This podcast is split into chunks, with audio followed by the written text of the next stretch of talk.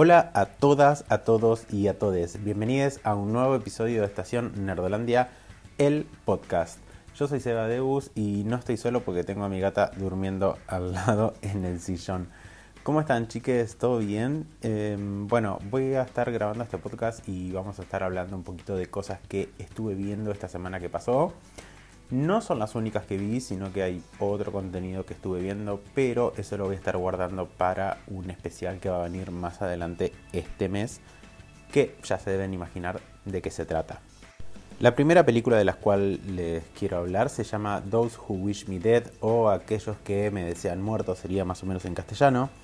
Es una peli que está basada en un libro del mismo nombre y está protagonizada por nada más y nada menos que Angelina Jolie. No está sola en, el elenco, sino que la acompaña Nicholas Holt, que bueno, lo hemos visto en un montón de lados y tal vez el más conocido para ustedes sea su papel de Beast o Bestia en X-Men. También está Aiden Gillian, que es em, conocido por su papel de Littlefinger en Game of Thrones. Y obviamente John Bertrand, que es Punisher o eh, en su momento estuvo en The Walking Dead con un, con un personaje que no me acuerdo el nombre, pero bueno, no viene al caso. Eh, el elenco está muy bueno en esta peli, hay otros actores y actrices que la verdad que destacan bastante, pero bueno, los más conocidos son ellos cuatro. ¿De qué va la película más o menos? Bueno, Angelina Jolie es jefa de bomberos forestales y bueno, tiene como una especie de traumita porque en algún momento no logró salvar a un grupito de pibitos y qué sé yo, entonces como que quedó media tocada. Y después está el personaje de John eh, Bertrand que se llama Ethan y él es como el jefe, el sheriff de, de la zona. En algún momento, paralelamente, hay un grupo de asesinos que está queriendo matar justamente a un montón de personas que fueron testigos de un fraude empresarial y demás. Bueno, cuestión en algún momento en la película una de estas personas que, va a ser asesinada se da cuenta de todo esto, se escapa con el hijo, lo logran agarrar a él, pero el hijito se escapa y bueno, cae en este bosque donde está Angelina Jolie y demás. Y para completar esta hermosa situación, arrancan los incendios forestales provocados eh, de forma intencional. Algo que me copó de la peli es que hace mucho paralelismo con, la, con una situación que se vive actualmente no solamente en Estados Unidos, sino en el resto del mundo también, que son los incendios forestales. Lo vimos en Australia a principios de 2020, sucedió en Estados Unidos también un tiempito antes, lo vimos acá todo este verano que pasó y entonces es como que en ese sentido, la verdad que me, choqueó un poco, no les voy a mentir, pero la verdad que lo tratan bastante bien. Y, bueno, no es que van a generar conciencia ni nada por el estilo, sino que, o sea, es algo que básicamente están viviendo en este momento, en se está viviendo en este momento en todo el mundo. La cinta se estrenó en Estados Unidos el pasado 14 de mayo y también salió en HBO Max, eh, o sea, salió tanto en cines como en la plataforma porque es una peli de Warner. Si quieren pueden esperar a que llegue HBO Max acá el 29 de junio o la buscan por ahí. Si no están al tanto de todo lo que es eh, la llegada de HBO Max a Latinoamérica, pueden buscar nuestro, nuestra publicación que está en el feed de nuestra cuenta de Instagram, donde les contamos absolutamente todo lo que necesitan saber de la plataforma. Eh, no sean vagues, vayan a buscarlo por ahí. ¿Y qué más? Bueno, Efectos. No tiene tantos efectos copados. No es lo más importante. Lo importante igual es la historia. Eh, y las vueltas de rosca que le dan. La verdad que tiene cosas muy copadas. Eh, por ejemplo, no sé, hay una mujer embarazada que es la más badass que te puedes imaginar. La verdad que eso me encantó. Y los malos, la verdad que son bastante malos y no tienen problema en cagar a tiros a todo el mundo. Eso me, me gustó muchísimo. Es una peli que es bastante cruda y mm, no, lo digo en el sentido malo, sino al contrario, todo bien, me, gustó que, sea así. Y me dejó con muchas ganas de más. Y eso que me costó muchísimo entrar porque la tuve que ver como en dos partes. O sea, vi una parte, la dejé y después volví a arrancar. Y, después sí, ya me recontra enganchó. Eh, pero bueno, después tiene un final que queda como muy abierto y no, no sé, me hubiese gustado que sea un poquito más redondo o bueno, no sé, tal vez en algún momento haya una secuela, la verdad que no lo creo, pero bueno, ¿Y qué más con respecto a esta peli? Creo que nada más. Eh, vamos a pasar a nuestro siguiente tema. El conjuro, señoras y señores. The Conjuring The Devil Made Me Do It es el nombre de esta tercera entrega de la saga del conjuro. De la saga principal al menos, porque sabemos que dentro de la franquicia está eh, las tres películas de Annabelle, La Maldición de la Llorona y La Monja. Esta es la primera película donde James Wan se baja de la silla del director y se lo deja a Michael Chávez, alguien que ya venía trabajando en la franquicia con La Llorona puntualmente. Pero eh, de todas formas, eh, Wan se queda como productor. A su vez es la primera peli que transcurre en los 80, luego de que haber visto a los Warren en los 70 durante varias pelis. Como todas las historias del conjuro, esta también está inspirada en hechos reales. Y agarren, la verdad que bien con pinzas esto es inspirada en hechos reales, no es que está basada ni nada por el estilo agarran el caso real y con eso hacen un guion para una película.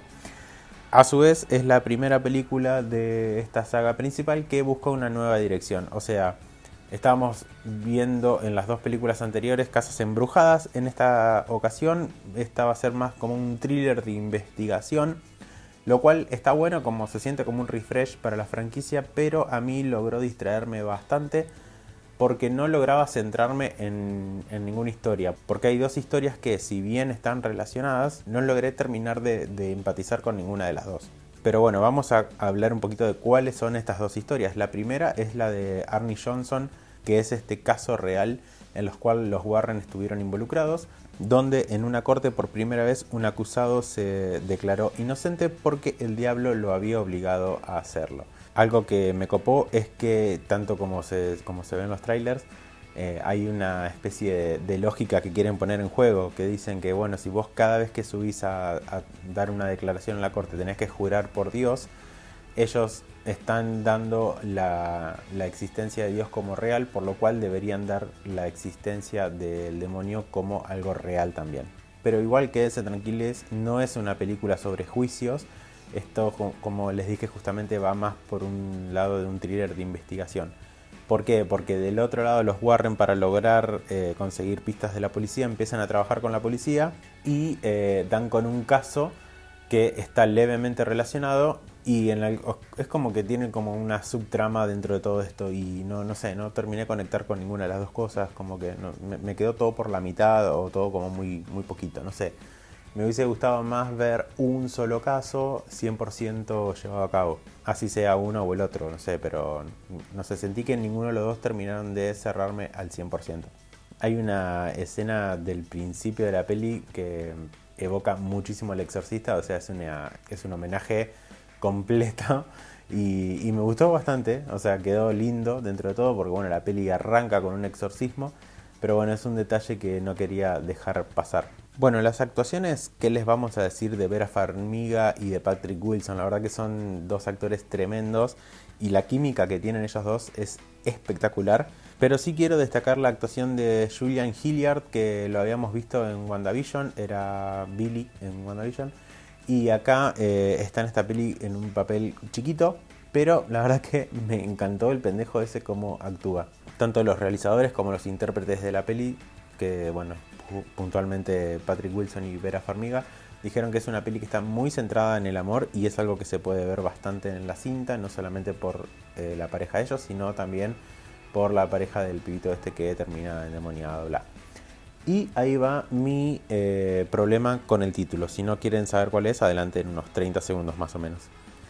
Esta película, si bien se llama El diablo me obligó a hacerlo, nunca está el diablo involucrado, sino que es una bruja que a su vez eh, hace que sean, o sea, logra una posesión por, a través de un demonio con una persona. O sea, eh, nunca es el diablo puntualmente. Entonces, eso, eso me generó un poco de conflicto, pero bueno, nada, es, querían ponerle algo así a la peli y bueno, más o menos quedó.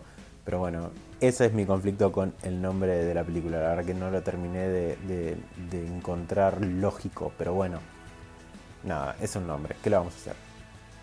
Eh, y bueno, no sé, para mí es como que en algunos momentos pierde el foco, pero así todo me resultó muy entretenida y, la verdad que se, te pasa rápido, no es una, de las películas bodrio, sino que hace un buen honor, es una buena entrega de, las del conjuro. De las tres pelis eh, del conjuro es la que menos me gustó. Eh, toda la gente, como que a toda la gente le gusta más la segunda, a mí la que más me gustó fue la primera, pero bueno, eso ya va en cada quien. Igual de todas formas me gustó que hayan apostado algo diferente. O sea, lo intentaron al menos. Eh, la peli se estrenó este pasado viernes, el 4 de junio, en cines y en HBO Max. Eh, bueno, cines que tuvieron la suerte, claramente. Ahora sí, vamos a hablar de el contenido que vi esta semana y es el que más me gustó. Se llama Sweet Tooth, es una serie de Netflix que también se estrenó este pasado viernes 4 de junio. Está basada en un cómic de la línea Vértigo de DC y bueno, forma parte de esta mini alianzas que tiene Vértigo con, Netflix. Ya sabemos que están produciendo Sandman también. Eh, y esta película está producida por Robert Downey Jr. y su esposa eh, Susan Downey. Eso fue una de las principales cosas que más me atrajeron de, eh, o que me llamaron la atención como para poder ver esta serie. Son 8 capítulos de más o menos unos 50-45 minutos. Eh, y bueno, nos, está, nos introduce en un universo tipo post-apocalíptico donde suceden dos cosas a la misma vez. Por un lado, el nacimiento de un virus que es letal para la población, no sé si les suena de algún lado, y por el otro lado, el nacimiento de seres híbridos, mezcla entre animales y humanos. ¿Qué relación tiene una cosa con la otra? Van a tener que ver la serie para poder entenderlo. La construcción de este universo me gustó muchísimo. Saben dónde poner cada cosa, explican lo justo y necesario, te dan a entender algunas, te dejan con la intriga por otras. Y, hay creo que un solo cabo suelto que me quedó dando vuelta, que es, bueno, esta gente de dónde consigue energía. Algunas sí te lo, te lo ves los paneles, paneles solares y qué sé yo, pero después ves, no sé, como una casa de videojuegos inmensa, restaurada, qué sé yo, y decís, ¿y estos pibes de dónde sacan la energía para poder tener todo esto? Bueno, son, eso fue creo que el único cabo suelto que, me generó toda la construcción de este universo, que viene acompañado de un diseño de producción espectacular. Eh, este mundo post-apocalíptico, todo hecho pija, porque bueno, o sea, si bien arrancó este virus, qué sé yo, la historia se centra principalmente en 10 años después, entonces ya está todo bastante dado vuelta. La historia principal que vamos a ver acá es la de Gus, que es un niño que tiene un cruce entre, bueno, humano obviamente y venado. Y bueno, durante 10 años vivió completamente aislado de esta sociedad porque eh, el papá se lo llevó a un parque nacional y lo tuvo internado ahí y bueno, no, como para que no tenga contacto ni, nada por el estilo con, el resto del mundo pero en algún momento se ve obligado a salir de su zona de confort y bueno, tiene que eh, salir a explorar el mundo y vivir sus aventuras. ¡Yay! Pero no es la única historia que vamos a estar viendo, sino que va a haber otras dos historias que más o menos se van a ir cruzando y en algún momento van a converger todas en una misma historia. Estamos hablando de una de una mujer que tiene como una especie de reserva para todos estos chicos híbridos y después la de un médico que tiene a su mujer infectada con este virus. Eso me copó muchísimo de cómo, la construcción de esta nueva sociedad en la cual vive este médico con su mujer. Eh, me, pareció muy copado ver cómo, cómo se van manejando en el día a día y demás. Es una serie en la que van a estar recontra familiarizados con el uso de barbijos, o sea, van la mitad del elenco está con la cara tapada eh, yo creo que eso es algo que posibilita tanto las grabaciones actuales como las futuras. Es algo que ya se había hablado como para el, rodaje de todas las nuevas historias de Star Wars, que lo pueden hacer tranquilamente en pandemia porque la mayor parte de los personajes tienen la cara tapada. Bueno, acá es más, más, al grano todavía porque bueno, hay un virus dando vueltas y se tienen que usar barbijos y se van a usar.